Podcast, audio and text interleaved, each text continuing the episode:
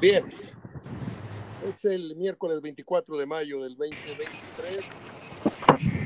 Y acá estoy con Gerardo Gutiérrez. Nada más espero que se termine de acomodar. Cuando tú me digas, Gerardo. ¿Qué, qué tal, Mario? Ok, ahí vamos ya. Listo. Bueno, ahora sí, ya sin, sin ruidos. Eh, miércoles 24 de mayo del 2023, acá estamos con nuestro querido amigo Gerardo Gutiérrez, uno de los periodistas de más reconocimiento y reputación en el medio periodístico futbolero de la, nación.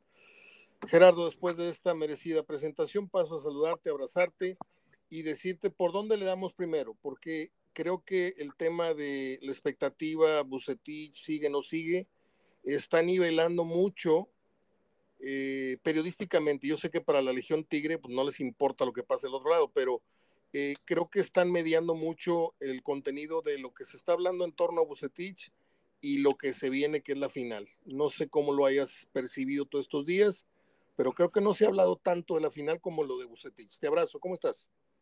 ¿Qué tal, Mario? ¿Cómo estás? Gracias. Este, muy bien, fíjate que está la final, pero se está hablando de Bucetich porque en realidad quedan dos semanas, Mario. Es, es este y la otra, Rayados vuelve de vacaciones. Sí, es sí. muy corto el tiempo. Este, va a estar muy raro el siguiente torneo. Empieza ya de la otra semana en un mes, como si sí. fuera el torneo de diciembre y empieza el de, el de enero. Luego, luego. Este, es un mes porque después de la fecha 3 se va a suspender un mes el torneo. Wow, sí, por la liga esta. Se juega fecha 1, 2, 3 y se va a la liga y va a causar mucho desorden, Mario, porque los eliminados en esa liga contra Estados Unidos eh, van a saber si están eliminados en, seis días, siete días. Son nomás dos partidos. Eh, y los demás siguen. Entonces, el, suspenden en la fecha 3, después de la 3, el que quede eliminado va a tener que esperar tres semanas para la reanudación del, tres semanas y media para la reanudación del torneo. Sería o sea, como un, otro arranque en falso, ¿no? Sí, otra pretemporada, otra mini pretemporada. Este, así va a ser. Quizá algunos eh, echen por la borda ese torneo, quizá, y mejor vengan a hacer pretemporada. Y ahorita no, me refiero a los que están quedando en semifinal y cuarto de final, que les queda muy poco tiempo. Sí. Y, este, y luego esas tres jornadas primeras, Mario, además se van a jugar sin seleccionados, porque a partir del 16 de junio hasta el 16 de julio es la Copa Oro. Sí, entonces eh, la fecha 1, 2, 3 se juega sin seleccionados. Los equipos que tengan seleccionados vuelven hasta, hasta la fecha 4 ya en agosto. Sí, un torneo raro, un torneo raro. Y se está hablando de Bucetí, tocamos el tema, porque Rayados tiene que definir esto ya de aquí a la otra semana porque la siguiente después se presentan ya a trabajar. Entonces, lo que no salga esta semana o la otra, eh, pues ya no va a salir. Eh, por eso se está hablando del tema, no es que quiera eclipsar tanto rayados y, y aunque así fuera, pues Tigres también lo ha hecho, este, sí, eclipsar sí. algún evento que claro. esté en puerta. Interés, es su propio interés y eso interesa a los rayados. Este, si se eclipsa a nivel periodístico es otra cosa, es otro asunto muy aparte, pero para la afición rayada pues le interesa rayados, ¿verdad? Y a la afición Tigres pues es la final. Y, y está en veremos, Mario, eh, sigue la cuestión que yo te había comentado a ti. Sí. El primero es que tiene contrato, el señor tiene contrato.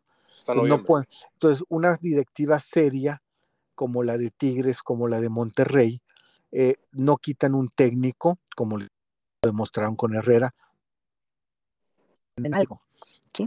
Entonces, si tú tienes contrato con un técnico, ¿para qué te deshaces de él y luego no, no consigues otro igual o mejor?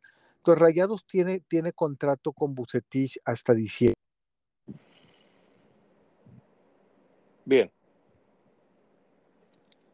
A ver, ¿qué pasó? Te perdí el sonido, Gerardo. A ver si te recupero la grabación.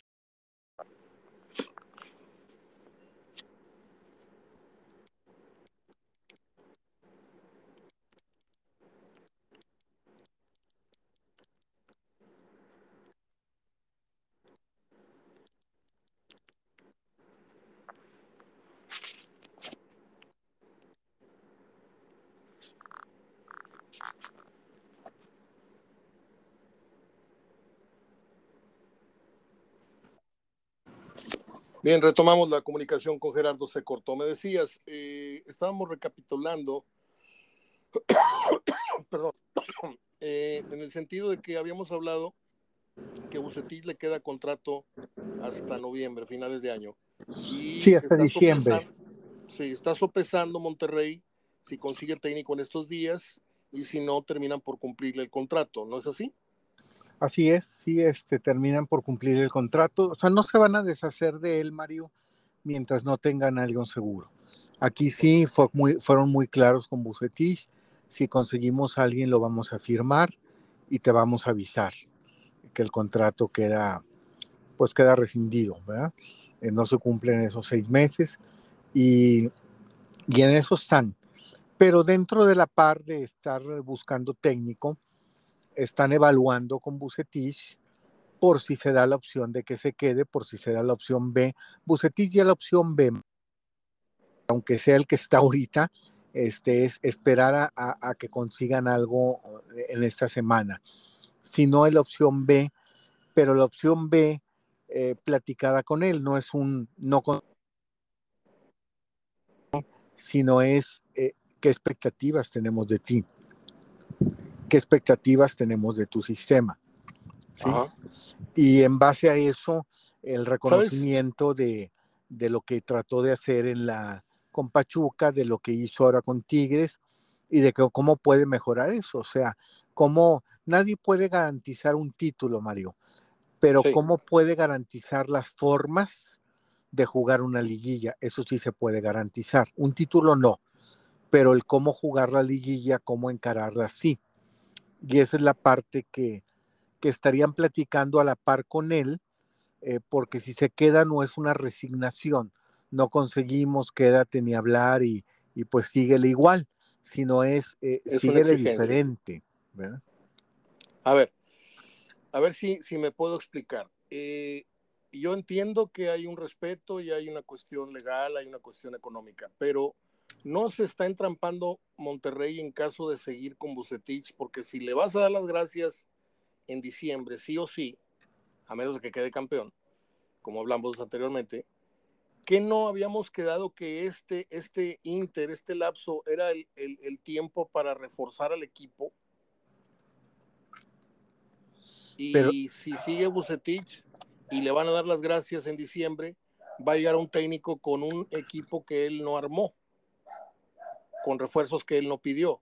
Mira, la verdad, Mario, la verdad, Mario, con Bucetich o sin Bucetich, eh, sería el colmo. Este equipo no necesita refuerzos, Mario.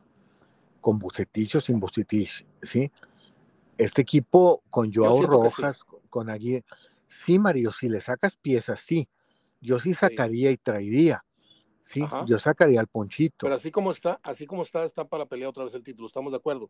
Pero así como está, puede pelear el título, pero mira, va llegando Gobea, va llegando Cortizo, va llegando este el toro, el del Tijuana, se me va el apellido, eh, Víctor Guzmán, ¿sí?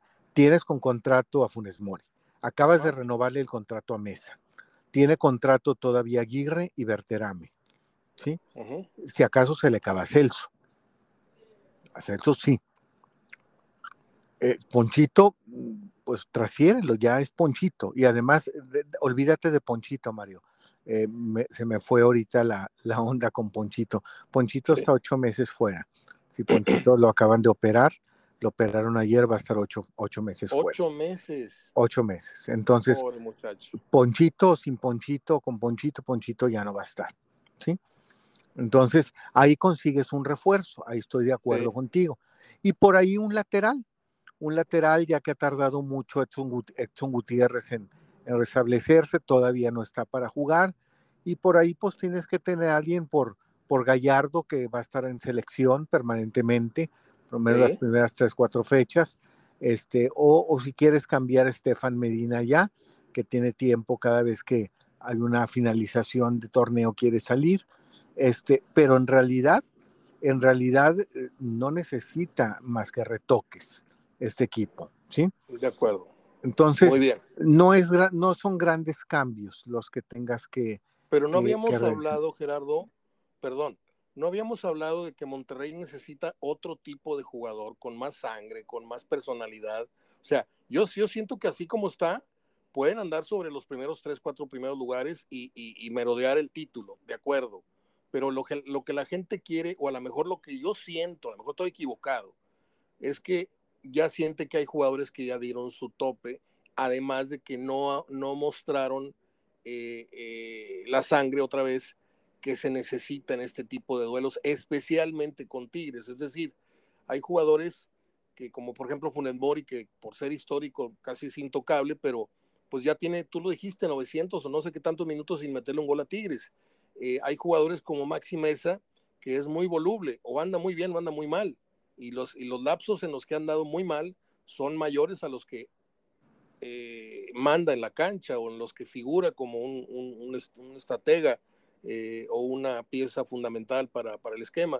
O sea, yo siento que hay jugadores que sí siguen siendo valiosos en, en aras de hacer un buen torneo, pero el meollo del asunto acá es que llegada a la liguilla no dan el grado. No sé si estoy bien o estoy mal. No, eh, estás bien, Mario. No más que el técnico nuevo que venga, Mario, que se supone que es alguien que no ha estado en el fútbol mexicano. Los va a evaluar. Eh, no, no, no sabe quiénes tengan esa sangre. Entonces, esta directiva, Mario, para que veas, tiene la idea, nos guste o no nos guste, pero trabajar un poquito como en Europa, de tu técnico vas a trabajar con lo que yo te dé, lo que institucionalmente yo quiero. ¿Sí?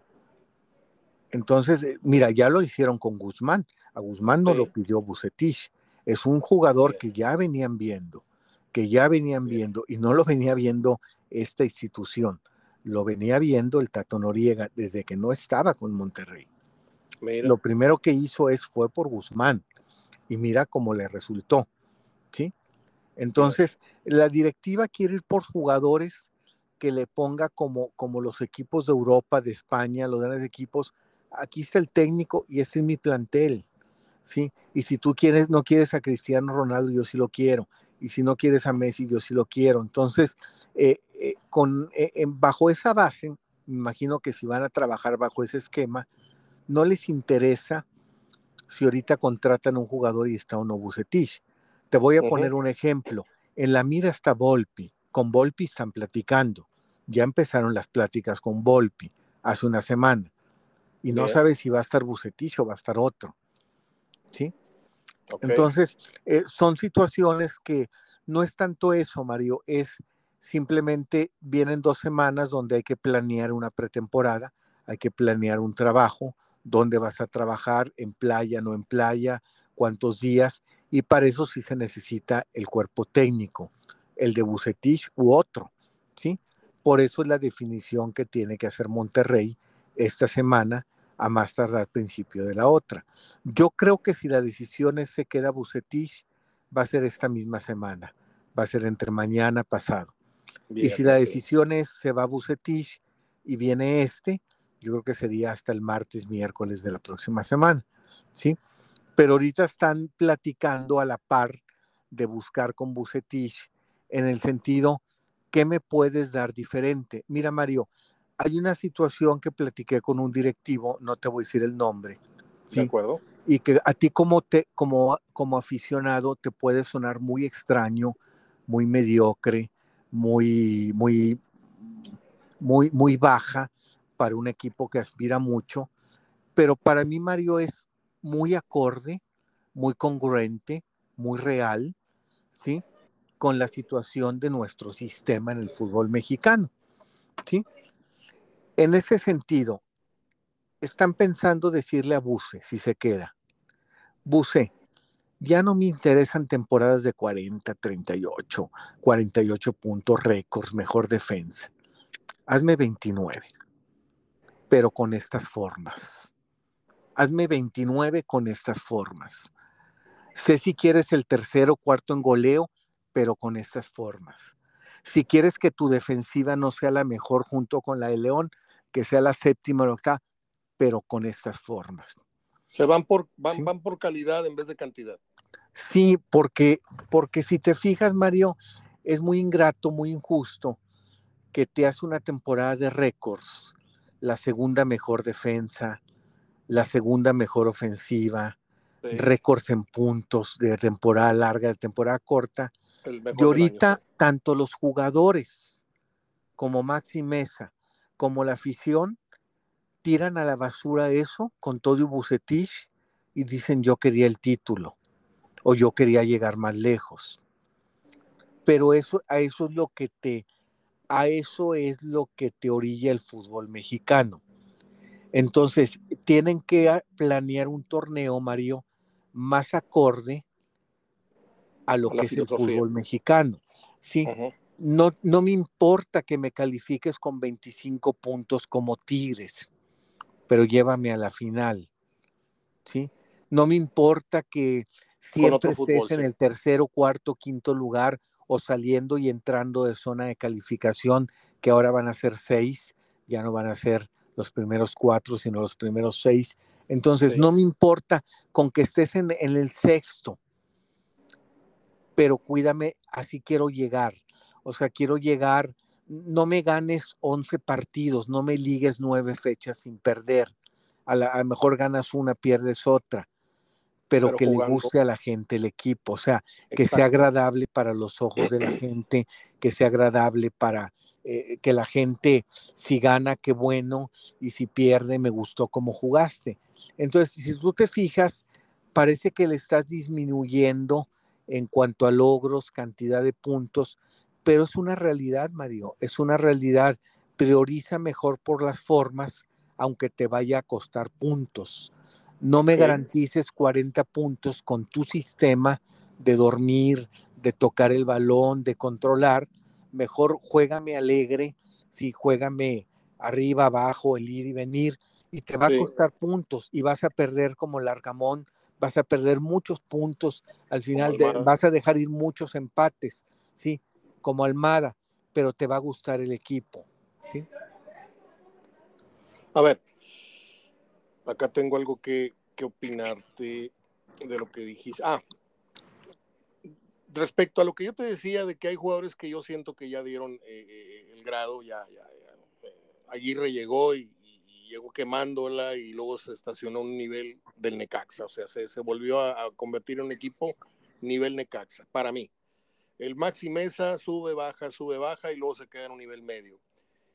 Puede ser que con un técnico venido de fuera, como puede ser, porque ahora ya también se maneja que, puede el, candidato número uno, dicen que es el Tan y luego Berizzo y no sé qué, pero pudiera ser que el efecto Paunovic pudiera eh, eh, darse en el Monterrey con la llegada de un técnico en donde todos empiecen de cero y venga el resurgimiento de estos que han estado dormidos?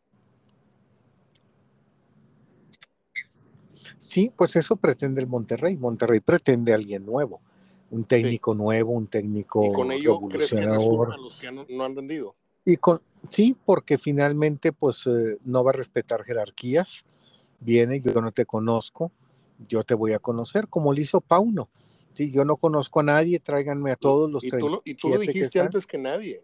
Tú lo dijiste antes que nadie, me quedó grabadísimo. Dijiste, Paunovic va a jalar a los que andan regados y los va a observar. No, es que ya son cartuchos quemados. Para mí no, yo los quiero ver. Y con él fueron ganando confianza, le fue dando juego a muchos, les fue motivando, los fue convenciendo. Y ahorita Chivas está en un nivel que nadie, nadie sospechó hace 17 semanas. Ojalá Monterrey pudiera traer un técnico, yo no sé si sea Ortiz, porque aunque le fue muy bien en América relativamente, porque no fue campeón, pero tuvo tres torneos muy buenos, este, llegando a semifinal, eh, pero mostró algunos síntomas también de Bucetich, se acobardó, se echó para atrás, etcétera. Bueno, yo a lo que voy es que ojalá Monterrey efectivamente vaya por un técnico no conocido en la liga y que venga y les inyecte y los revalorice y les regrese eh, la autoestima o el nivel o la mentalidad que, con la que llegaron muchos. Porque yo entiendo lo que me dices y, estoy contigo. Este plantel, así como está, está nuevamente para pelear el título. Sí, pero hace falta una inyección, un extra de algo. Y ese algo se lo tiene que venir a dar el, técnico en mentalidad y si se puede, en ayudarlos a que eleven su nivel con algunas estrategias, alguna táctica diferente, ¿no? Sí, sí, así están. Digo, esa es la idea del Monterrey, traer a alguien revolucionador de afuera en caso de no quedarse con Bucetich. Y si se quedan con Bucetich, no le tienen que decir seis meses más, Mario, pues su contrato es por seis meses, es lo que le queda. y al final saben si se sientan a renovarle o no. Este, no le pueden prometer nada. No puede decir Bucetich seis meses y más. No, no, no. Te quedan seis meses. En diciembre platicamos. No sabemos qué pueda pasar de que diciembre. A lo mejor ni llega diciembre. A lo mejor te sacan en agosto. Sí. Pero, pero la idea es que si se quedan con él, eh, plantearle metas un poquito, te voy a bajar la varita en cuanto a puntos, en cuanto a números, pero dame formas, dame otras formas. Gerardo, esto se resume, así para mí claramente, a que en la anterior administración de Monterrey, a lo mejor a Bucetich le llenaban el ojo a estas personas sus formas y sus resultados. A esta nueva ya no me llenan tus números y quiero resultados. Quiero mejores formas y quiero que realmente, como lo hemos aquí venido diciendo, al menos yo, este Monterrey y este Tigres están para, para ganar títulos más frecuentemente, ¿no? No, pero aquel Bucetil, Mario, sí, sí tuvo formas, unas ciertas formas, o al menos no tan, tan, tan drásticas como lo, intentó hacer ahora en esta liguilla, porque tenía, tenía, un suazo, como tuvo en Tecos un Donicete, como tuvo en, en Leona un Tita, un Tita que cuando te resolvía los partidos, Mario, se podía ir al vestidor y ya no volver. Una vez lo hizo, sí. Sí, entonces así, así es, y tenía el bofo autista. Es lo que le ha faltado a, a, a Bucetich. A Bucetich le falta alguien que le ayude, que le dé garantía de resolver sus partidos así tan fácil, en cualquier momento, el momento más inesperado, para entonces jugar con otras formas. Sí. Pero cuando las formas no te garantizan porque tienes un Fones Mori que se achica en todos los partidos cruciales o grandes, pues tienes que jugar de otra manera, como lo hizo él, ¿sí? De acuerdo. Yo, yo digo, yo no soy pro Funes Mori, jamás lo he sido, nunca me ha gustado su, forma, aunque me digan que, que, baja el balón y que es histórico. Este, yo sí tengo que decir que Funes Mori se partió la madre eh, en el último partido, al grado de que no sé si viste, estando en el estadio, no sé si luego viste la toma, de la herida que tenía. Tenía una bola impresionante, una hinchazón y una rajada bastante considerable. Y así, así siguió jugando. Digo, no fue efectivo, no hizo gran cosa, pero al menos mostró un carácter que no sabíamos que tenía. A, mí eso es lo que único que, le puedo comprar de esta última edición de Funes Mori, que no hizo gol. Ahora bien, de los nombres que se manejan, ¿sabes algo? ¿O simplemente son buscapiés de la prensa? No, es de la prensa, Mario. Es este, se empieza mucho el fútbol de estufa. Es, que los primeros que entran a dar esos nombres son los promotores, Mario. Entonces buscan a los periodistas y sueltan nombres para ver si pueden acomodar su mercancía. Este, pero no, no, no, este, no, no, no. Digo, hay, hay nombres interesantes, Mario. No, no se pueden desgarrar. Si alguien dice ahorita Volpi, pues lógico, ¿quién no quiere a Volpi, Mario? pero son promotores que empiezan a soltar nombres, pero que este Monterrey ya esté negociando algo, yo nada más te digo, Mario, con el único que sé que ha platicado es con Volpi. En ese sentido, entonces, no andábamos tan equivocados los que pensábamos que Andrada terminó por no gustarle a las mayorías, incluso a la directiva. Porque si la directiva está considerando traer a Volpi, pues qué rápido se cayó el cartel de Boca Juniors y, y el porterote que trajiste, ¿no? Pues sí, sí, pero también este, no quieren, no quieren caer también, Mario, en la cuestión de que tu misma afición te lo te lo demande, sí. Te lo, no te lo baje de valor como lo hizo con Hugo González, sí. que terminaron regalándolo, lo terminaron regalándolo porque pues cada vez, aunque estuviera fuera el pobre muchacho, este valía menos, ¿sí? Se depreciaba, entonces es pues es lo que no quieren, quizá el sacar algún dinero de él, de Andrada.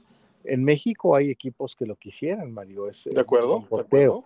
Este, y buscar otro más, más revolucionario. Sobre todo, Mario, eh, Volpi te tira penales, va y te tira tiros libres, entonces es otro tipo de liderazgo. se vende bien, se vende bien.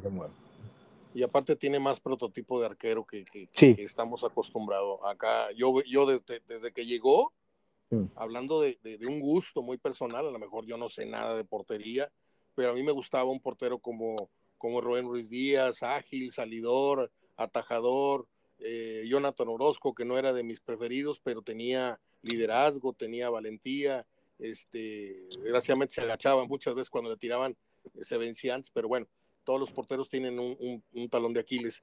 Pero cuando llegó Jansen y cuando llegó Andrada, así de entrada, no eran jugadores de mi gusto y creo que al final mucha gente se unió a ese, a ese mismo pensamiento, criterio, de que no eran los jugadores grandotototes que esperaban. Volpi sí lo es y, se revalorizó ahora con Toluca y, creo que se, terminó erigiendo como un gran líder del equipo, no solamente por los penales, sino por lo que hizo bajo los tres palos.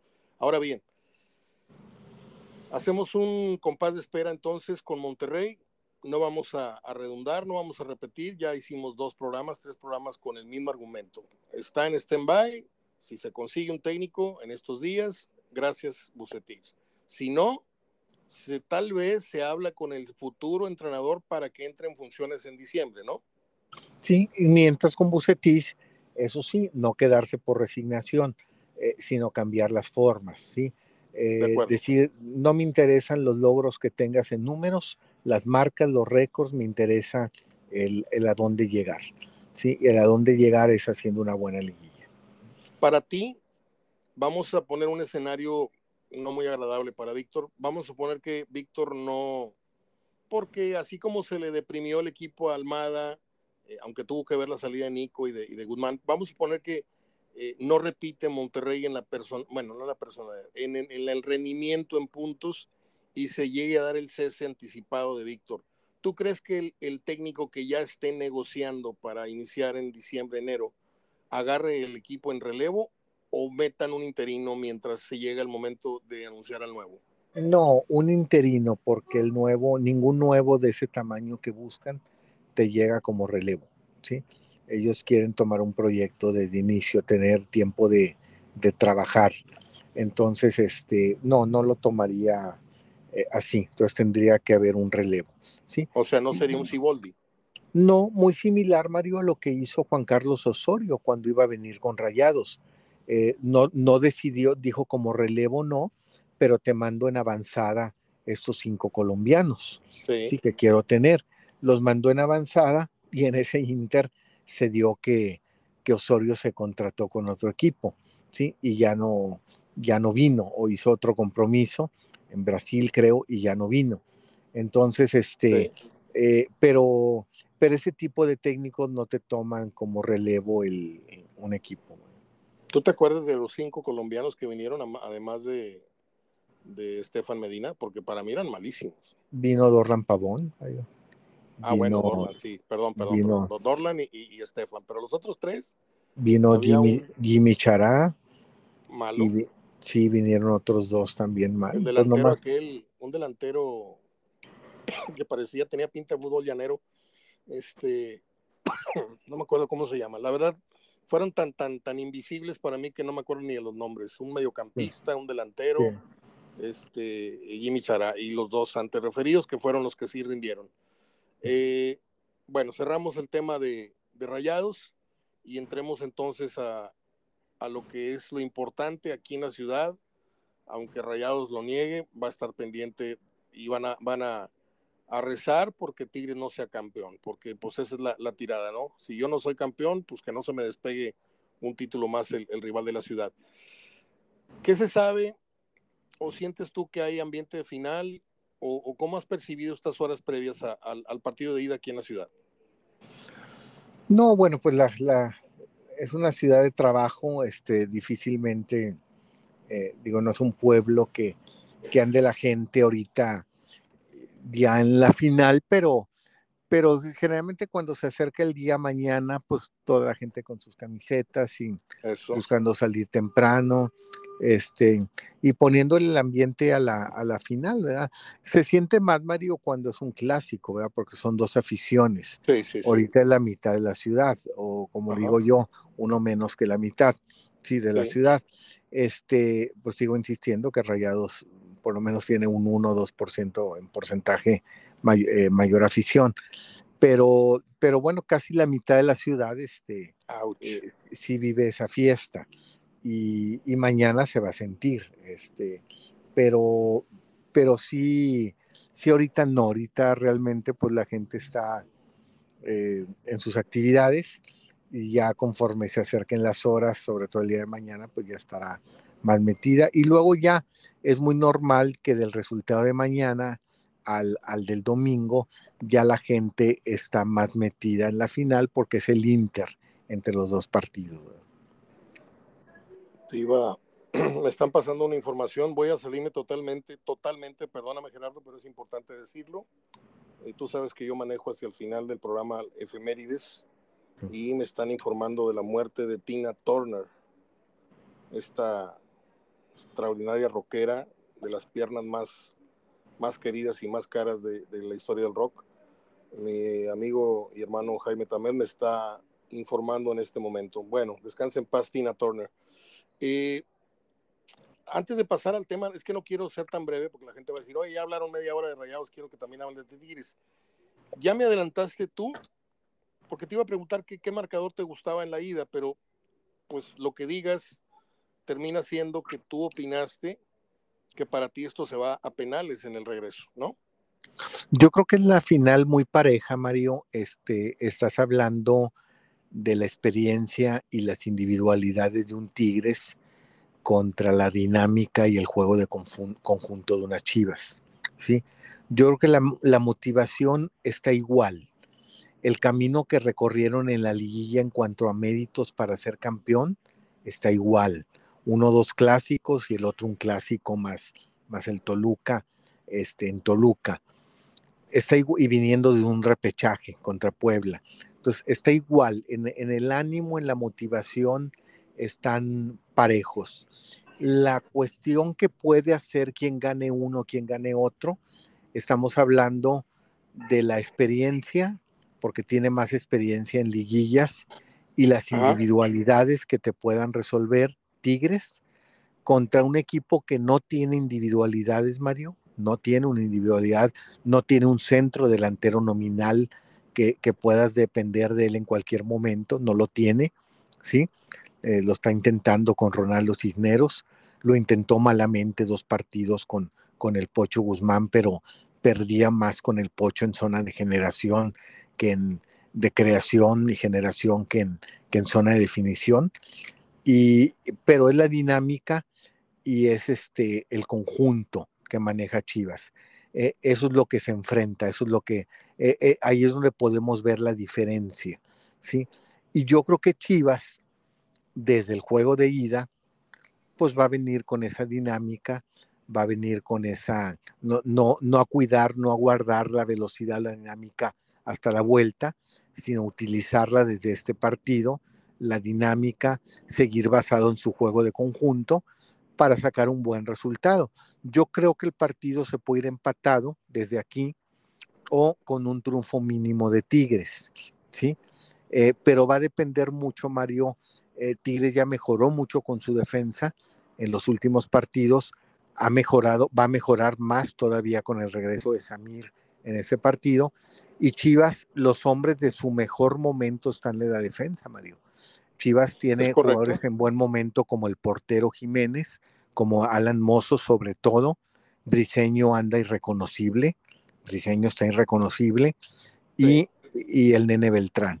Y si te fijas, son jugadores del aparato defensivo, del que cuida. Entonces, yo creo que, que, que van a jugar con un dinamismo, un conjunto, Tigres no se va a desbocar también porque sabe que tiene otro partido, independientemente, independientemente de que juega su carta en casa, sabe que ya no juega el factor posición en la tabla, que tanto le preocupaba.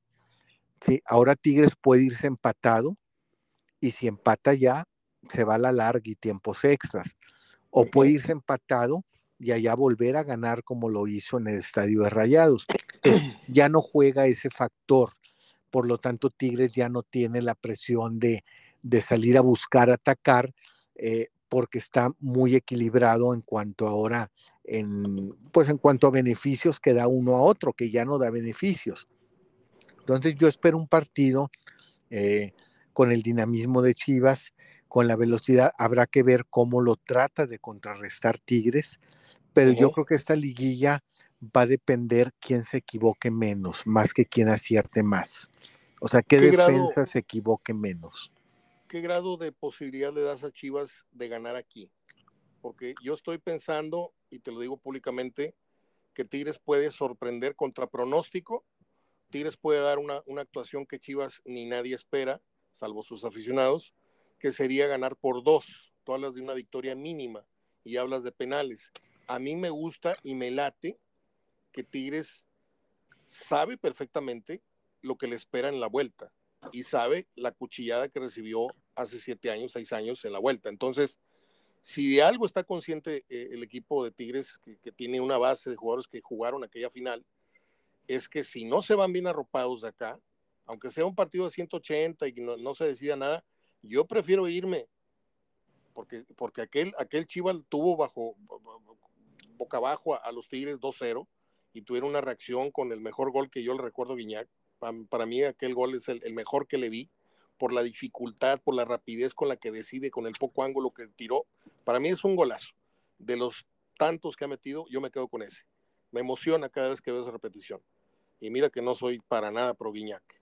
Este, a mí me encantaría que Tigres se fuera con un marcador más cómodo que el 1-0 y no se diga el, empate, porque, pero tú qué posibilidades le verías a Chivas de sorprender a Tigres o que Tigres sorprenda, aunque ya me hablaste claro de, tu marcador eh, idóneo o, el que tú presientes. Sí, no creo que nadie sorprenda, Mario, por esto.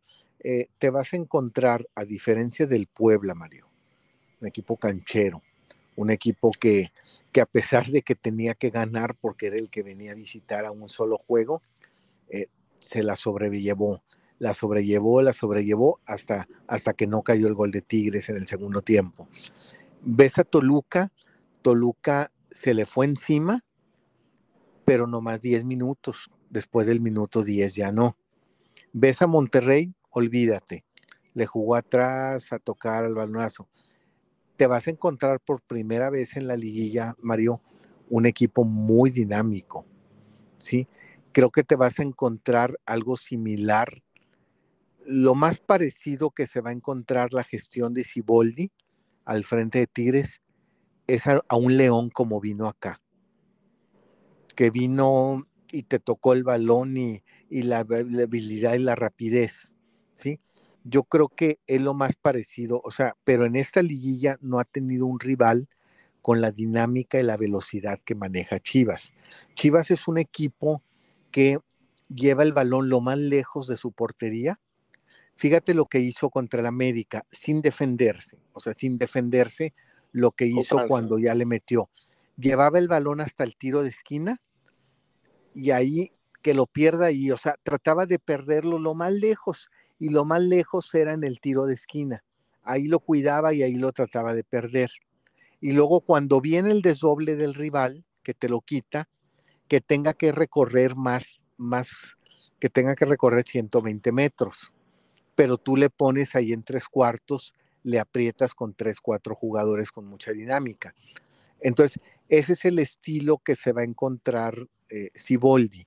Y va a ser muy difícil, Mario, para un partido de 180 minutos que soportes o que lo puedas jugar a un mismo ritmo del que Chivas ya lo jugó todo el torneo y que a ti te va a poner a jugarlo por primera vez en el torneo.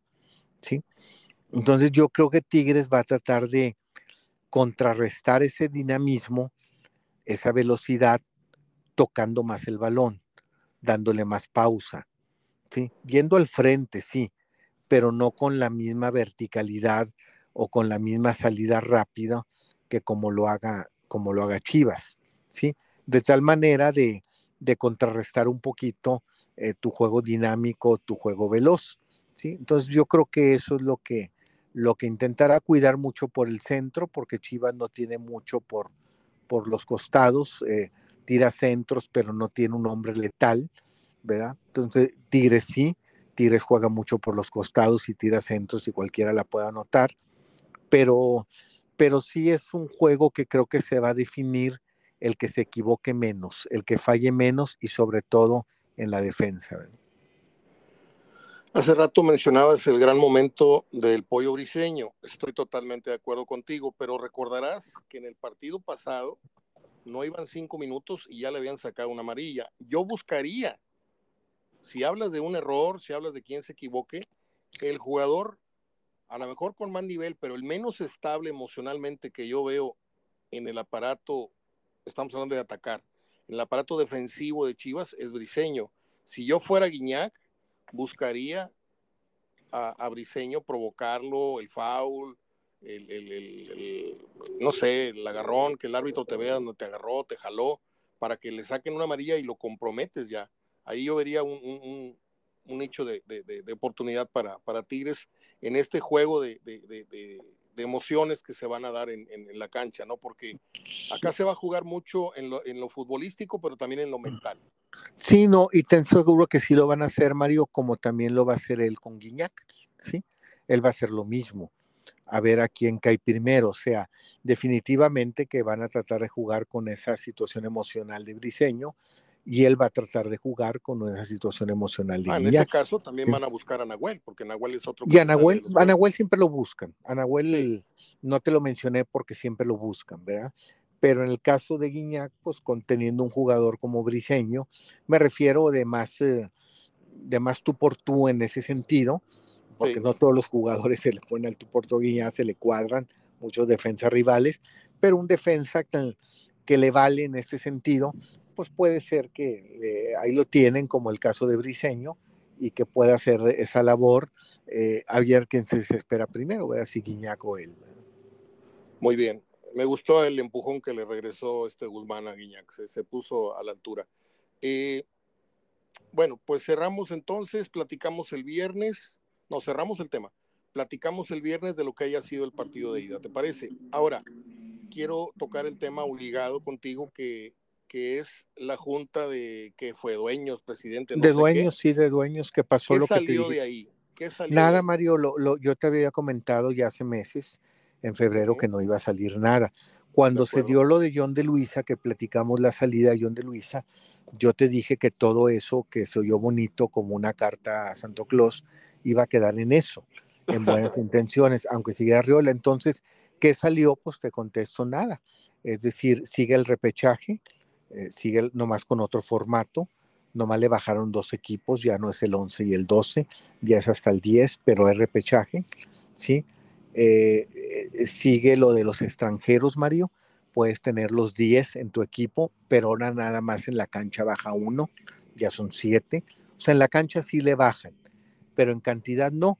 Pero no hay problema, Mario, los tienes a los tres en la banca y después los metes. Luego no hay problema y le quitas un lugar a un mexicano. Eso no hay problema, es decir, lo resuelves así.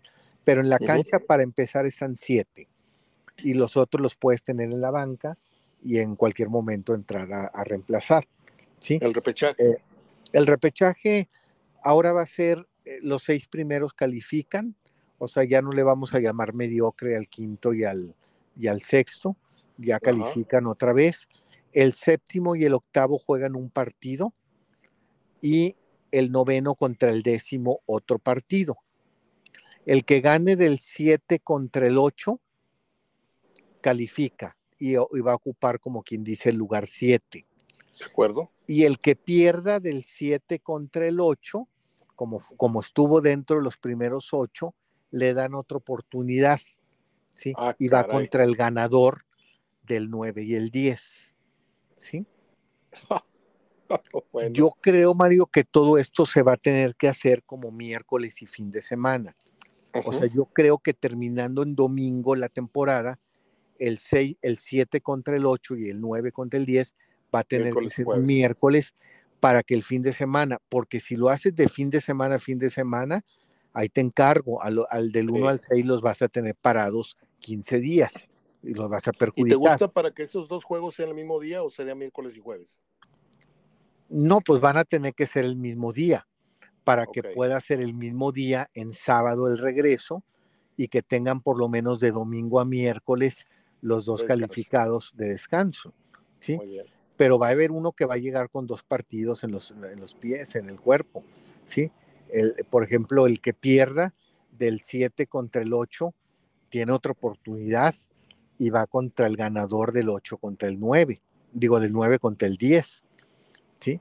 Entonces, ese equipo va a llevar dos partidos, si es que califica, si es que pasa las dos instancias. Lo demás es puro, puro administrativo, Mario, este, del premio que se va a dar el reconocimiento al que quede campeón en una temporada larga, de que quieren que los que vayan más mexicanos afuera. entonces, ¿Mande? ¿Ya se lo ganó Monterrey ese? No, no, es a partir del otro torneo, a partir del 23-24. 23-24. Sí, entonces, este, ya, ya, ya son cuestiones más eh, los derechos de televisión, Mario, que ahora van a ser de la liga, ya no van, ya no van a ser de las televisoras. Los derechos de la televisión van a pertenecer a la liga. Entonces se les pidió a todos los. ¿y qué, pasa ahí con las transmisiones? ¿Dónde, qué, qué movimiento ves venir? Bueno, a todos los equipos se les va a respetar los contratos que tienen vigentes todavía, nomás tienen que informar cuándo se les termina su contrato. Y los que están renovando contrato, llámese Monterrey, que está eh, firmando un nuevo contrato con Televisa, ya tiene que ser en el entendido Televisa de que los derechos van a pasar a ser de la liga cuando ya todos estén en la misma circunstancia. Es decir, ahorita los derechos los va a tener Televisa en su contrato con Monterrey, mientras otros equipos no terminen su contrato con las otras televisoras. Cuando ya habrán terminado todos los contratos de todas, ahora sí, al estar parejos todos, todos ceden los derechos a la liga. Y la liga va a repartir las ganancias dándole más al que tiene más rating, al que tiene más aficionados, al que tiene mejor posición, al que está jugando mejor, al que va en las mejores posiciones y dándole menos a los que van más abajo, a los que no son tan, tan en zona de calificación, eh, historial, campeonatos, etcétera. ¿Perdió el grupo Pachuca en esta junta de dueños? No perdió Mario porque el grupo Pachuca lo que más ha defendido, lo que más, más ha defendido es la multipropiedad. Si tú le das dos, tres temas a, Chucho, el que más defiende y no lo suelta es la multipropiedad y ese no se decidió nada, Mario. La multipropiedad sigue, ¿sí? Eh, se vuelve a posponer eh, hasta el 2026, a ver qué pasa. Perdió? ¿Mande? Entonces perdió, porque si no logró que se erradicara la multipropiedad, él sigue siendo pues prácticamente dueño de dos equipos. Chucho no quiere, Mario, Chucho quiere seguir Ah, yo no, Chucho. Es que yo, no, no, Mario. Espérame, espérame, espérame, Yo lo vi el otro día en la mesa de picante con la bandera de yo lo que quiero es entregarle a mi hijo y que sean dos, dos este, cosas diferentes. Yo, Pachuca y mi hijo, no, León. Es puro cuento. Es puro cuento, Mario. No, no, no. Ah, de hecho, él se pronunció ahí en contra. El voto en contra. ¿Sí? No, la multipropiedad sigue, Mario, y también siguen sin derecho de ascenso y descenso, ya no va a haber. Qué pena. Este, ya no va a haber, es más, desaparece la liga de expansión, ¿sí? La liga de expansión desaparece y se va a formar la sub-23. Los equipos van a tener ahora una sub-23 en un torneo y van a poder ascender eh, cuando haya cuatro equipos certificados. Me explico. La liga de expansión eh, eh, si te quieres ir, vete, acabo no va a haber ascenso y descenso, por lo menos hasta el 2026, hasta antes del 2026. Entonces te puedes ir Celaya, te puedes ir el que quieras, ¿sí? El que se quiera quedar se queda, ¿sí?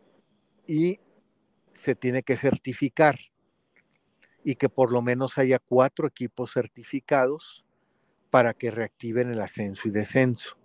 Entonces la liga de expansión, si queda con nueve equipos o ocho equipos, se le van a agregar a esa liga todos los sub-23 de los equipos.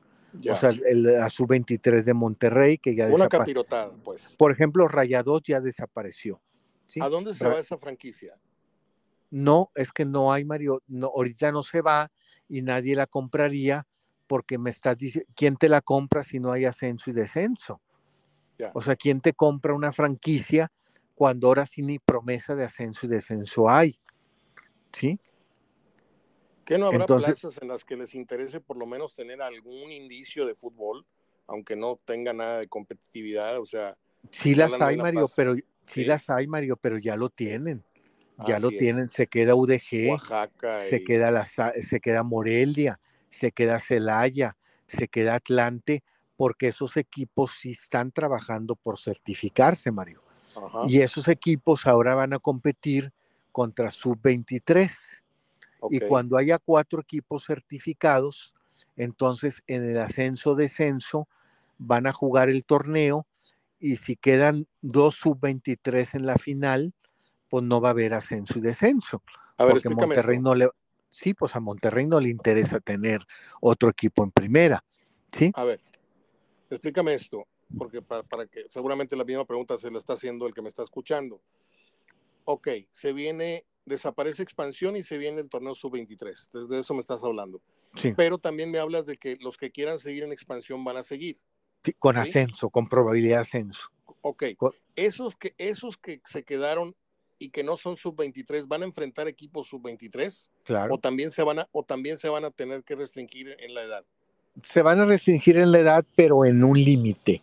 En un límite de edad, o sea, decir, eh, mucho cartucho viejo, ya grande, de 30 para afuera, y pues. tienes derecho, no sé, a cuatro jugadores. ¿Por qué, Mario? Porque a ti sí te está costando una, una certificación. Ah. Tú, tú, tú, sí te estás certificando.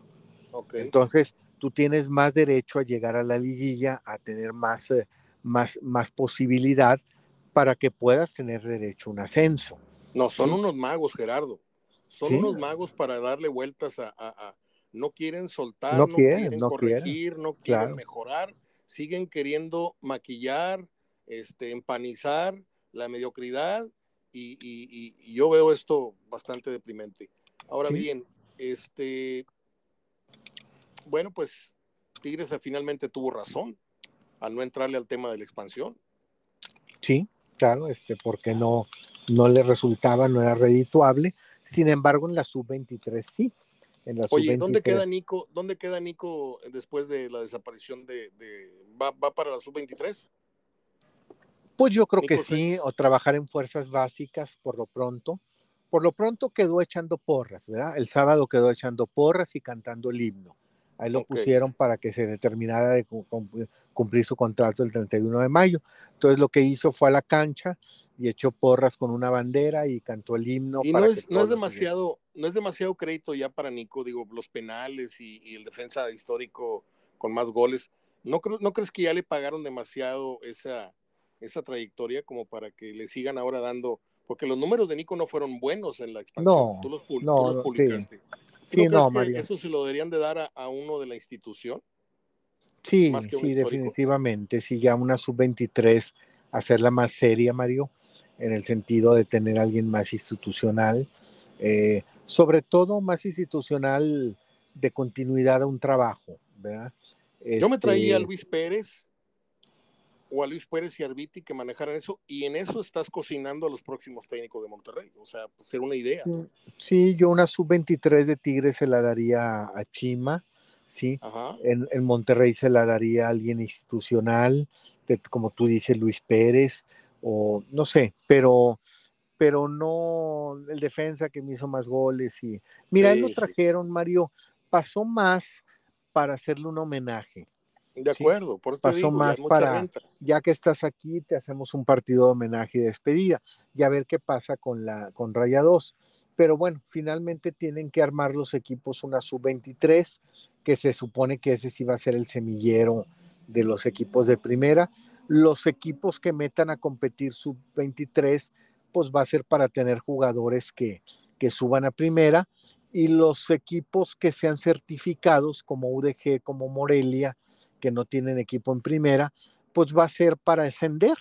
sí, pero para ascender siempre y cuando quedes en la final y la ganes, porque si la final es Atlante contra la sub-23 de Tigres y queda campeón la sub-23 de Tigres, pues no va a tener derecho a ascenso la sub-23 de Tigres, porque no está certificada, ¿sí?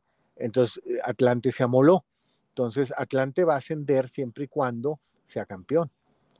A ver, cierro la conversación de hoy, Gerardo, agradeciéndote como siempre todo lo que aportas con dos preguntas. Una puede ser muy obvia y la otra es a tu, a tu, a tu criterio, a tu presentimiento o, la información que tengas. Gane o pierda si Boldi la final ya está como técnico para el próximo torneo de Tigres. Yo diría que sí, Mario. Mira, yo, te, yo no te puedo decir que sí porque se tiene que firmar un contrato. tiene que, firmar un contrato. De intención ya. O sea, de la directiva que se quede, sí. De Siboldi quedarse, también. De llegar a un acuerdo en el contrato, depende de una pluma, de una firma. ¿sí? Pero las intenciones de los dos lados ya están. O sea, la directiva quiere que se quede Siboldi y si Boldi quiere quedarse. Ya no más falta si yo estoy de acuerdo con las partes económicas a lo que lleguemos. Muy bien. La segunda pregunta. Si yo te pregunto a ti, haciendo a un lado los rumores y lo que se ha dicho en el radio, los insiders, los que dicen que están más informados, que yo, para mí eso es lamentabilísimo ya en lo que se convirtieron los programas y los periodistas hoy, que son voceros de lo que les confían los periodistas. Antes un periodista, no sé si estés conmigo, tenía que pugnar por conseguir la información. Buscarla, sí. No. Ahora, ahora vas, a, vas a la oficina, tú tienes prioridad porque pues este, tenemos contrato contigo en la televisión y en el radio, o, eres un, porrista venido a, comentarista y pues te, este, cuentas con nuestra, con nuestra venia.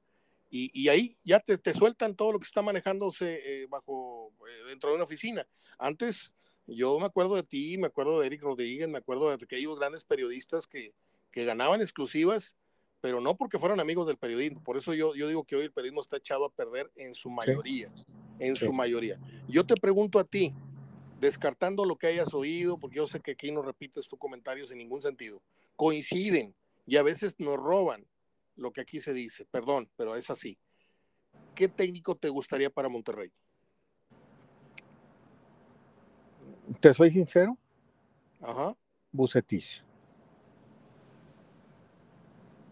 Sí, yo soy de la corriente. Mira, Mario, eh, tienes que mandar mensajes, Mario. Tienes que mandar mensajes y a mí se me hace muy absurdo, Mario, que dos equipos que en continuidad en proyecto, porque Bucetich era un proyecto de dos años, ¿sí? por eso lo firmaron dos años, en proyecto, en continuidad, en logros, tienen a los equipos para empezar en el 1 y 2 de la porcentual, que a nadie le interesa, pero la porcentual tiene que verse como una continuidad de éxito, de, excelencia, Mario. ¿sí? es, es el alumno que se mantiene primero, segundo, tercero y cuarto grado de prepa con calificaciones altas. ¿sí? De acuerdo. Y van para afuera los técnicos. No, no es que quiera hablar del otro equipo, Mario, eh, no se malentienda, porque la verdad yo también en el aspecto de periodismo quiero ser muy equilibrado con Tigres y todos los demás, ¿verdad? porque mi labor es el periodismo, no ser porrista de un equipo. Eh, nomás lo menciono por, por señalar, no por, no por criticar. ¿Tú crees que el plan de esta directiva de Tigres fue un proyecto con Ciboldi? O sea, lo que está logrando esa, ¿no? No, no, no, no. Es una cosa emergente. Fue un plan emergente, Mario. Fue un plan emergente que le salió muy bien. Un aplauso y qué bueno, pero no es un proyecto. Proyecto es el que ahora con el logro van a empezar con Ciboldi y qué bueno, qué bueno que siga una persona como Ciboldi y qué bien por la directiva de Tigres de darle esa oportunidad, esa continuidad.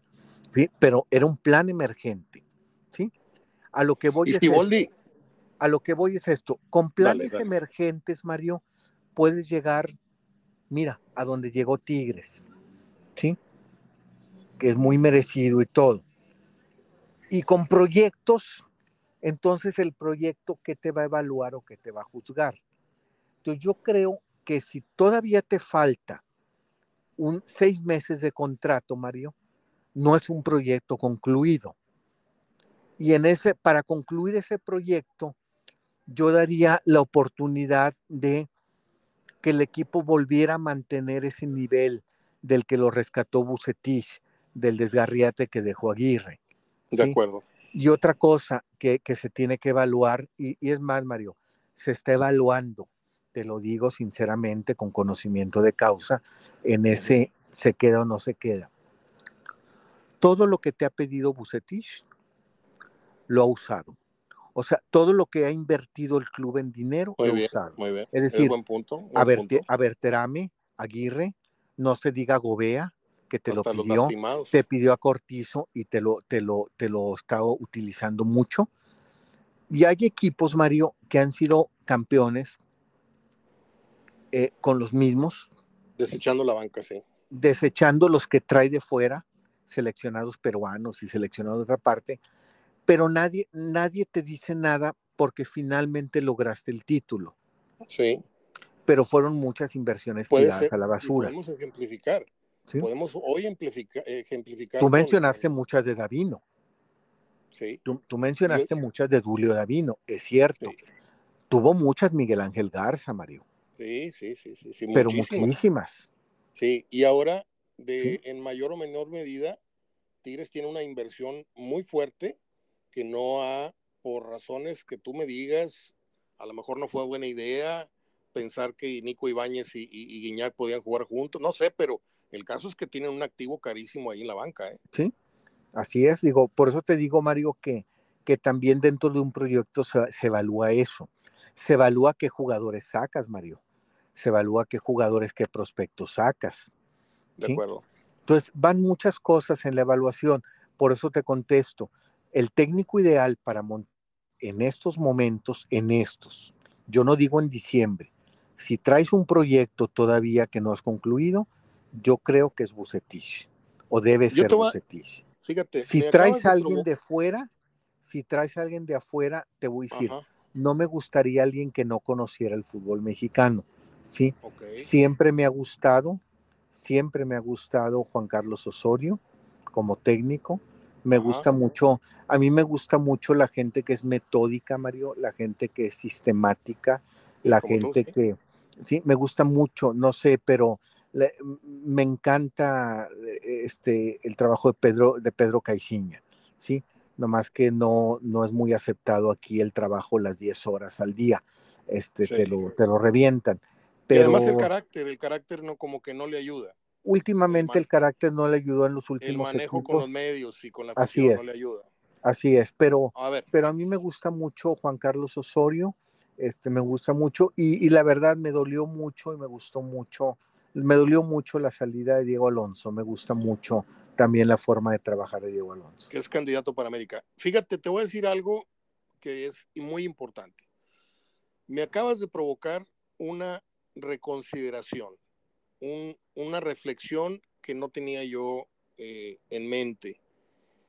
Bucetich hizo un gran, un gran torneo, a lo mejor en algunos partidos Monterrey lució más que en otros, pero a la hora buena le, aparecieron sus fantasmas, sus, sus, viejos perfiles de técnico defensivo, de lo que siempre se estuvo quejando y cuidando de que no, no lo tildaran, pero finalmente volvió a aparecer aquel viejo Bucetich.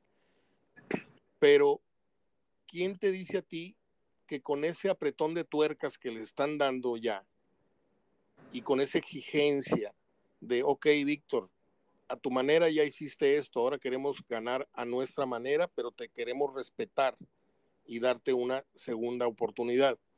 Puede ser porque Bucetich no es un técnico para dar una patada, es un técnico que decepcionó este fin de semana, ¿sí? Pero no se pueden de un plumazo borrar todas las cosas buenas que hizo bajo su gestión el equipo, porque tuvo feliz a la gente muchas semanas, claro, ¿sí? porque los metió a la final y si en la final te equivocaste, bueno, pues este, yo no sé si, si tengan eh, ya muy claro que lo, que lo van a correr, porque aquí hemos dicho que si no es el viernes es el diciembre, pero se va a ir, pero a lo mejor con esta apretón de tuercas que te digo, da un torneo que, que sorprenda a todos con una nueva forma o con nuevas intenciones de agredir, de no especular tanto, de no amarrar al equipo los últimos 15, 20 minutos, etcétera, y puede ser que vuelva a ganarse la confianza de la directiva y de la gente que hoy creo que la mitad, un 60-40, un 51-49, están con que sí que se vaya y otros no que se quede. Yo le tengo un gran respeto, ya lo hemos hablado hasta el cansancio, un gran cariño a Víctor, amigo en lo personal, como, como tú a lo mejor, pero dejó dudas.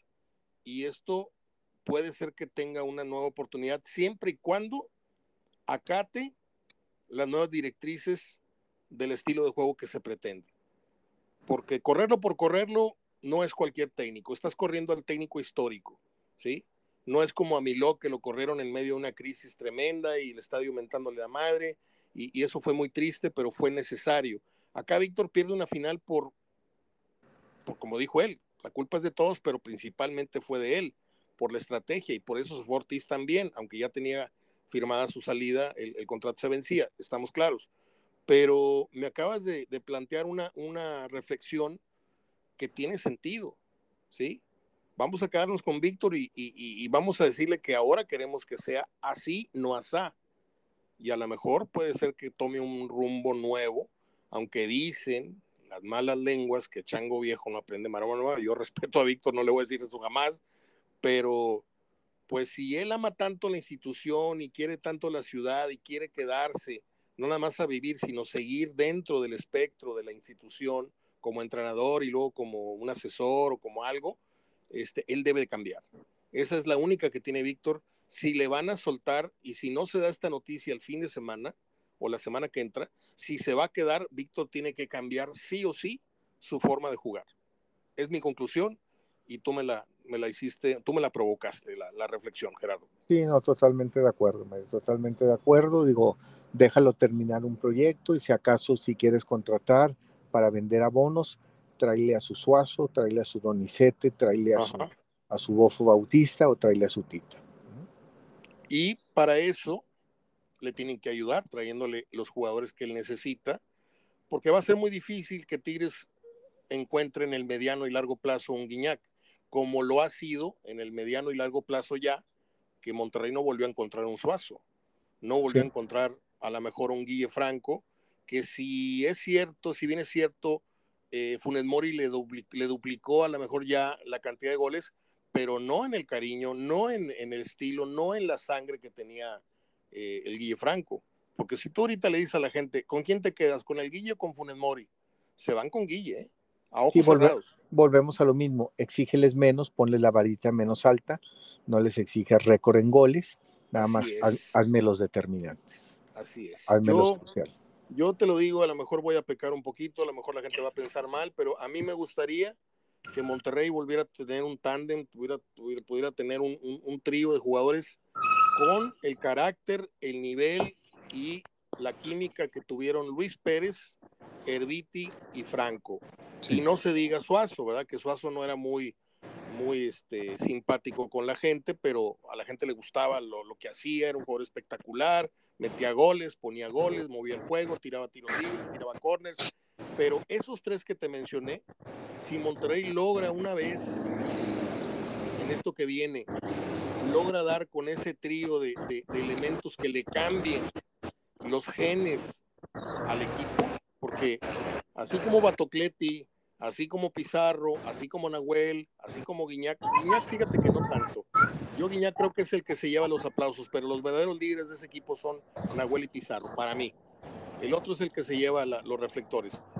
Yo creo que cuando esto ocurra, esa transfusión que necesita Monterrey en el carácter, además de lo que necesita Bucetich cambiar, va a iniciar finalmente con la nueva era que pretende esta nueva directiva. Gerardo, con esto termino. Sí, así es, man, totalmente de acuerdo en, en, en ese comentario. Vaya, hasta que estuviste de acuerdo conmigo en algo. Este, Gerardo, ¿cómo va el negocio? Vamos a hacer comercial. ¿Cómo está la pizzería Luca Pizza? ¿Dónde estás? ¿Qué teléfonos? ¿A qué horas te puedo ir a, a qué horas te puede uno ir a secuestrar o a saltar ahí en la tienda? Digo, a comprarte una pizza. Pues mañana, mañana no, porque me voy a ir muy temprano al juego. Este, okay. Mañana pienso irme muy temprano, muy, muy temprano al partido. Pero, pero generalmente, bueno, estoy casi todos los días aquí, digo, el negocio está abierto todos los días de, ¿De qué horas de qué 10 horas? de la mañana a 10 de, de 10 a 10, Ok. este, en horario de 10 a 10, en, en Manuel Ordóñez, este, al lado de, de donde uno entra a la colonia eh, Real del Valle, este, como yendo a Soriana la Puerta, y se llama Luca Pisa, y los teléfonos son 811477 0527 y 811477 0528. ¿Y cuál es la pizza más barata y la más, la más, este, la más, este, especial? Porque no sé, en los negocios no se vale decir caro. Este, No, la ¿cuál- más barata siempre es la de pepperoni, que es la que más Ok. consume la gente, este, y la más cara pues son las que le piden de especialidad, que la mexicana, que Y, y si me hablas de precios, ¿cuáles son?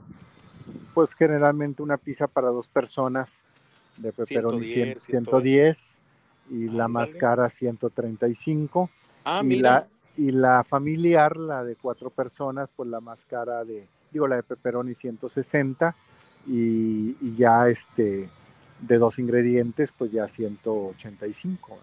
Fíjate que el otro día paramos en, en, en Domino's y se fueron al baño, o sea, nos sirvieron una pizza grande, no tampoco así la, la, pelota, o sea, la, la familiar enorme, no, una, una pizza grande y pa- eh, se- creo que se pagaron 280 pesos por una pizza que traía de todo, ¿no? Carnita, pepperoni, chiles, esto, lo otro, se veía muy colorida, pero este, se van al baño, o sea, venden mucho estatus. Ojalá y te vaya bien este fin de semana, Gerardo. Eh, seguramente la gente va a pedir su pizza para ver la final. Otros van a optar por la clásica carne asada. Este, y pues suerte con la vendimia y que te vaya bien con la joyería también. No, bueno, fuera de la joyería. Qué bien No jodes, Mario. Sí, no, no tendría la pizzería. Este, Es no, todo. un, pues, fuerte abra- un fuerte abrazo a tu señor padre, como siempre, con mucho cariño. gracias, estamos en contacto el, el Hasta viernes. luego, Gerardo. Gracias. Gerardo Gutiérrez, en Hablando de Fútbol. Continuamos.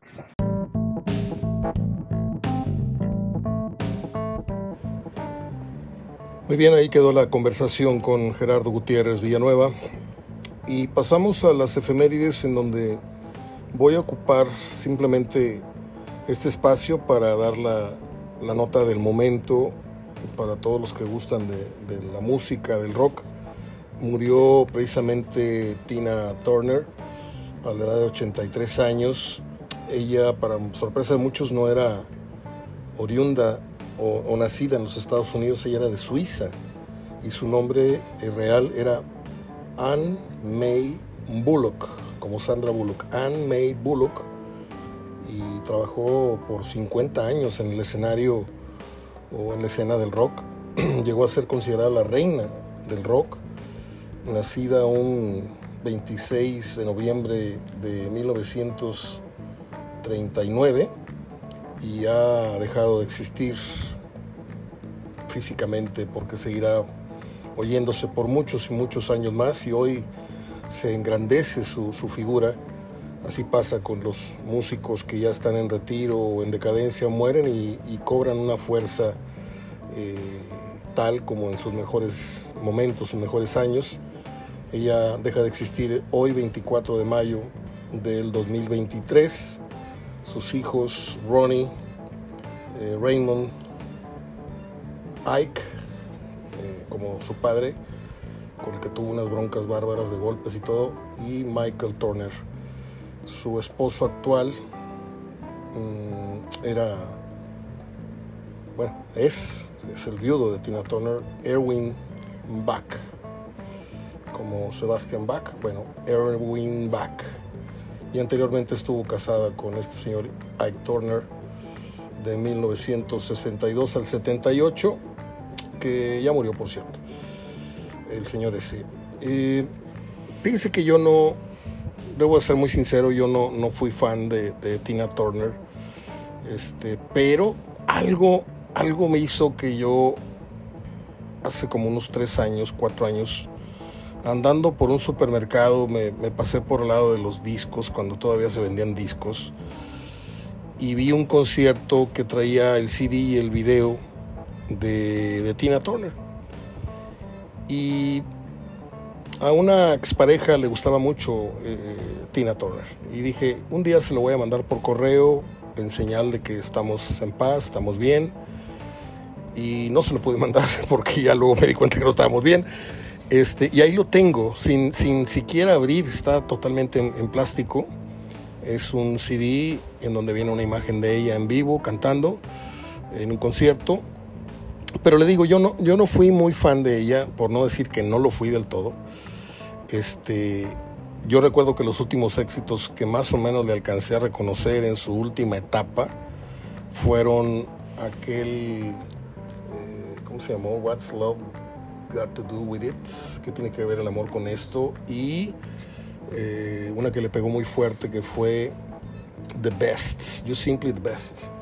Está muy buena esa canción. Y anteriormente en los años 70, 80, Rolling, ¿cómo se llamaba aquella? Que era un rock and roll muy, muy prendido. Cantó con los mejores rockeros del mundo, se subió al escenario con los mejores, compartió escenario con ellos, se subieron a su escenario, ella se subió. Fue una historia de... Eh, hubo una película con ella, una película que no fui a ver, por cierto. Este, la vi en televisión. Como tampoco fui a ver la de Whitney Houston al cine, pero este, ya la veré. Dicen que vale mucho la pena. Tampoco vi la, la de Elton John, que no soy fan de Elton John, pero la tengo que ver. ¿Por qué la tengo que ver? Porque yo no era fan ni soy fan de los VGs, pero el día que vi su documental, el día que vi su película documental, me fui de espaldas. Qué gran historia la de los hermanos aquellos. Bueno, pues descanse en paz Tina Turner.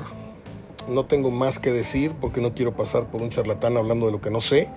Les he sorfeado sobre la información básica de ella. Este, y nada más, nada más.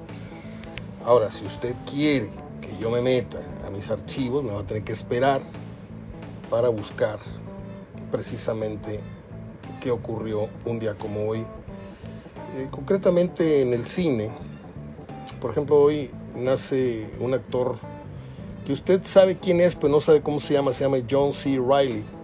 Ha hecho muy buenas películas, no es Tom Hanks, no es Robert De Niro, pero es un actor que, por cierto, protagonizó una película con Diego Luna, que es el remake gringo de Nueve Reinas, no sé cómo le pusieron en, inglés. Ese es John C. Riley.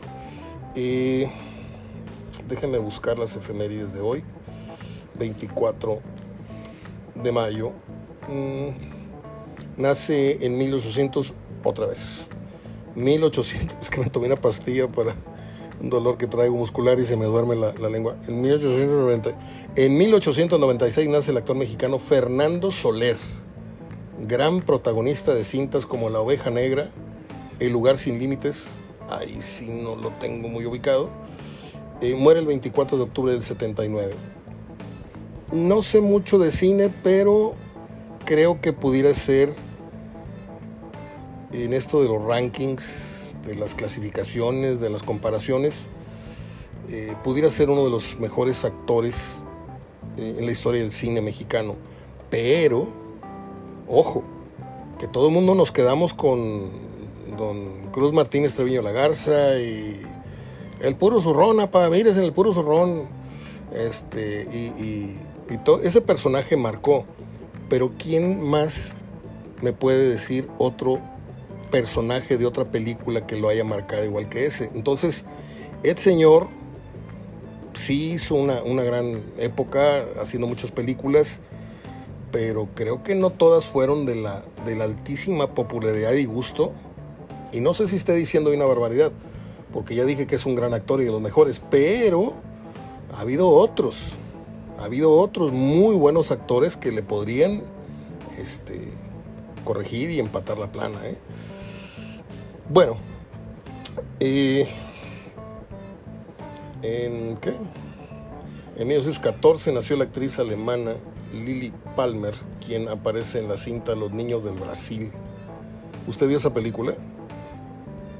Ay, güey, está, medio difícil, ¿eh? es de mello. en 1928, no, pues el nombre no lo puedo decir, está, está bien complicado, es un chino a ver. ¿En qué? Estoy buscando. Ah, bueno. En 1941 nace el actor dominicano Andrés García, que protagoniza la película Chanoc. ¿Usted sabía que Andrés García no era mexicano? Yo me estoy enterando. que acaba de fallecer, por cierto, Andrés García.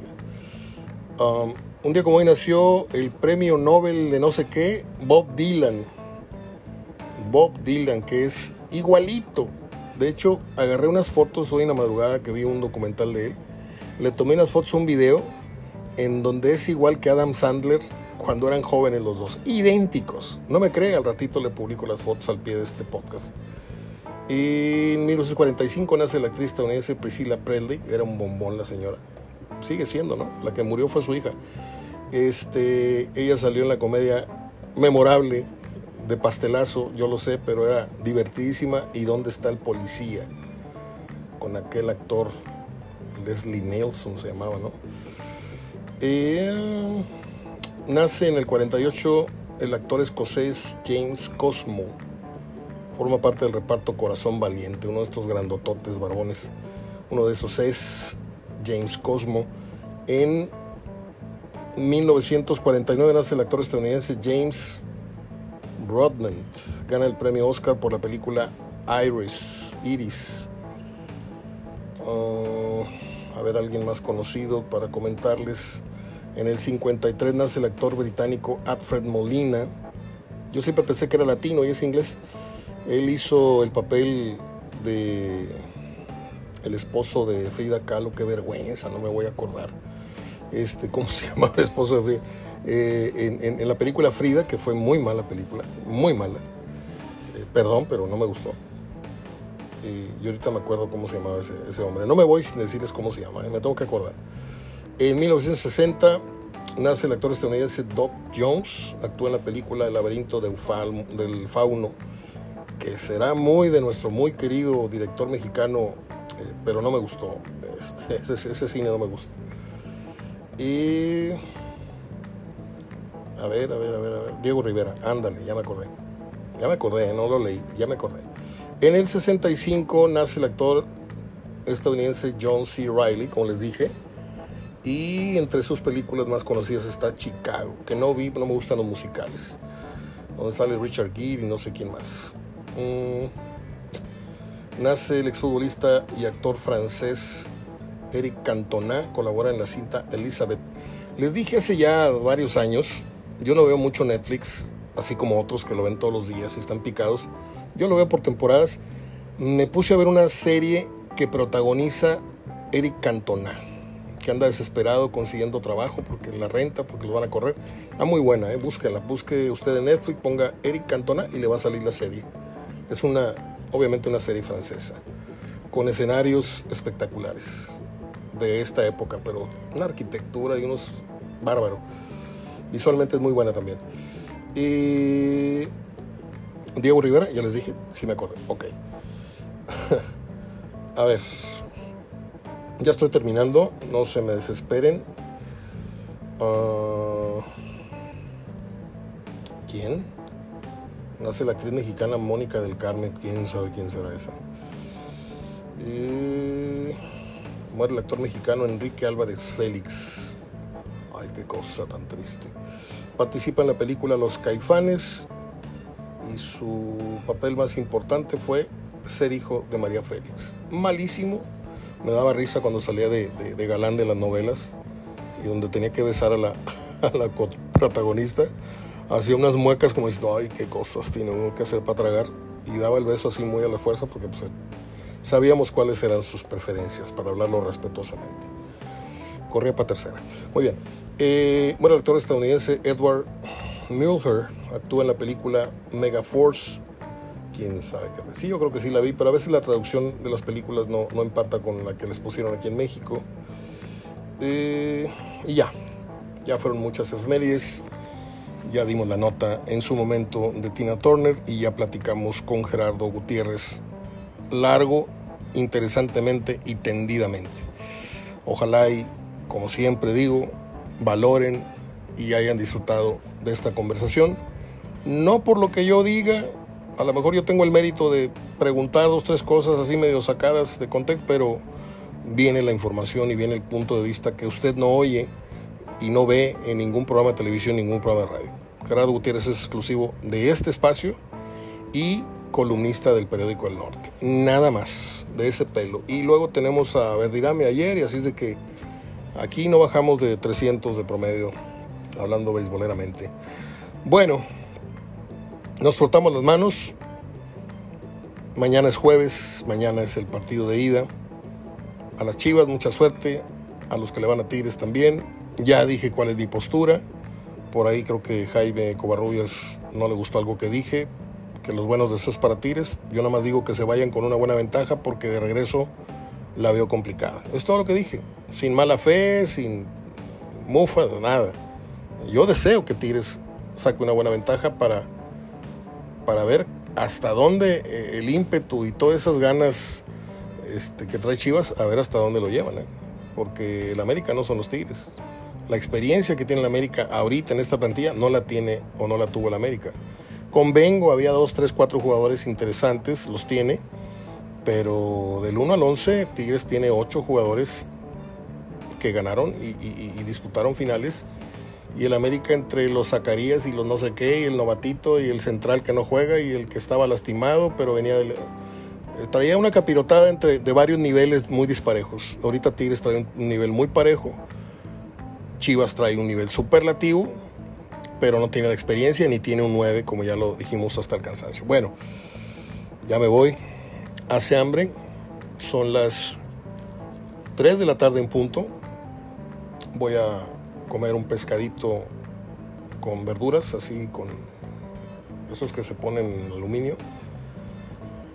Empezamos una dieta, tengo que decirlo.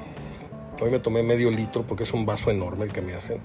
Así, de esos vasos como de estadio donde le caben dos cheves, bueno, pues ahí iba el apio, iba, pues es un, jugo verde, ¿no? Y le juro que jalan, ¿eh? A los dos, tres días de estarlo tomando, sientes como que tu cañería y tus intestinos ¿no? ya están más livianito y empiezas a, a sentir el efecto de... A ver cuánto nos dura la cuerda, ¿no? Tenemos prohibido comer pan, podemos, tenemos prohibido comer cosas fritas y obviamente azúcares. El plan, y aquí me importa Mario, sí es cierto, yo para qué les ando contando, pero son 100 días los que me voy a someter de aquí al 4 de septiembre. El que me conoce sabe por qué digo esa fecha. Abrazo, ombliguito de semana, pásenla bien. Soy Mario Ortega con Gerardo Gutiérrez hablando de fútbol. Abrazo de gordo. Para todos, sin excepción amigos, enemigos, traidores, traidoras. Abrazo para todo el mundo. Hipócrita, no, ya, vete. Despídete, Mario. Adiós.